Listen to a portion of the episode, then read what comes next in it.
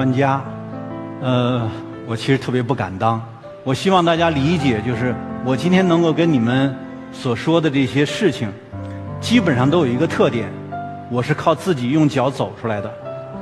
每一个我的观点，都一定有调查研究作为依据。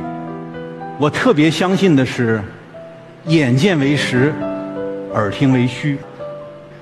刚才郑老师拿的那张人民币。上面印的那个头像是毛泽东。我经常会这样问大家：为什么在中国是毛泽东，在印度是甘地，嗯，在美国他是美国的几位著名的总统，为什么要把他们的头像放在这张纸上？跟大家说个实话，是因为这张纸它就是一张纸，只不过比我手里拿的这个纸。质地要硬，嗯，可能要贵几分钱，但它也只是一张纸。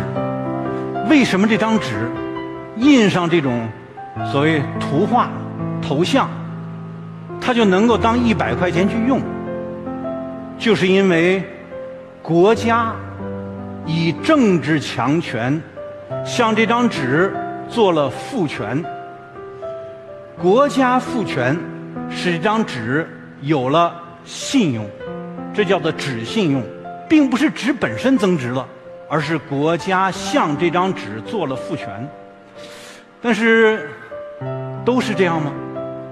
你们得注意，中国和美国之间最大的差别是什么？不是一般的媒体所说的那个意识形态，特别是在金融资本阶段，这两个国家真正的不同是什么？中国是以国家它的政治强权。对纸币做了赋权，形成的货币体系，为什么在相当长的时期内一直坚持货币主权是国家的核心经济主权？是因为它由国家直接掌控，由国家直接调控。美国和我们最大的不同是什么？美国的货币是由私人银行家形成的那个代表私人银行家利益集团的联邦储备委员会（美联储）。来决定它的货币政策，来决定整个货币的运行。嗯，它的政策直接由国家来执行，也就是说，国家的政治、军事等等这个强权体系是服从于私人金融资本利益集团所形成决策的。这两个体系是完全不一样的。注意，在相当长的时期内，中国是不开放货币的。我们靠着自己的国家信用来货币化我们自己的资源性财产，货币化我们自己的实体经济，所形成的收益归中国国内占有，这是我们长期坚持的东西。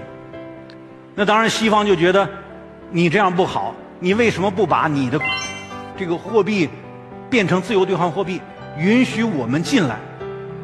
我们进来呢，就可以用我的纸，嗯，来占有你的资源，或者占有你的实体经济的收益。这个差别，各位可以想见，啊，就我们为什么有这么快的发展，是因为中国一直坚持货币主权。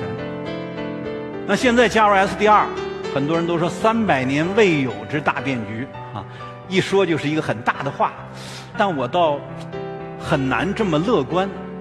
有很多甚至是陷阱在我们前面，我们必须防止我们跌进去。我希望大家思想能多少丰富一点。